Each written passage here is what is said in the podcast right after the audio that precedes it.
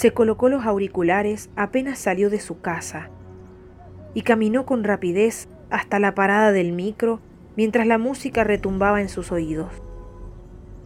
Cuando por fin llegó el vehículo, se subió y pagó el pasaje mecánicamente. La música seguía zumbando.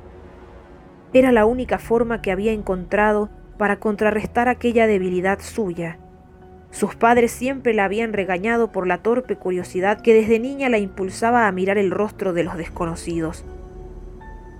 Cierto día, su imprudencia había ido tan lejos que su madre tuvo que propinarle un buen codazo en las costillas para salvarla de una joven que, sintiéndose observada, casi le había devuelto la mirada.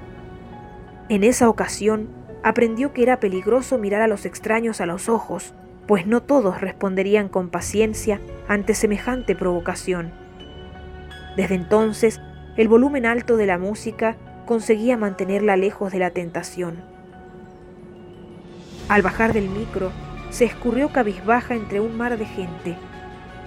Como solía hacerlo, se concentró lo más que pudo en el suelo que tenía por delante y con el corazón en la boca, rogó que nadie se le atravesara. Pero entonces notó que otros pies se apresuraban a su lado y espantada aumentó la velocidad. Los pies sin rostro también se aceleraron. Quería mirar, saber de quién eran y por qué la seguían. Unos segundos después, con claridad sintió un dedo que le rozó el hombro. Una impresión nueva y desconocida le llevó a preguntarse intrigada si acaso esa persona la estaba mirando. ¿Quién era? ¿Qué quería? Un deseo apremiante que hacía años no la dominaba se apoderó de su mente. Repentinamente, ansió detenerse y darse vuelta para descubrir si el ardor que la estaba consumiendo provenía, como presentía, de los ojos de ese anónimo perseguidor.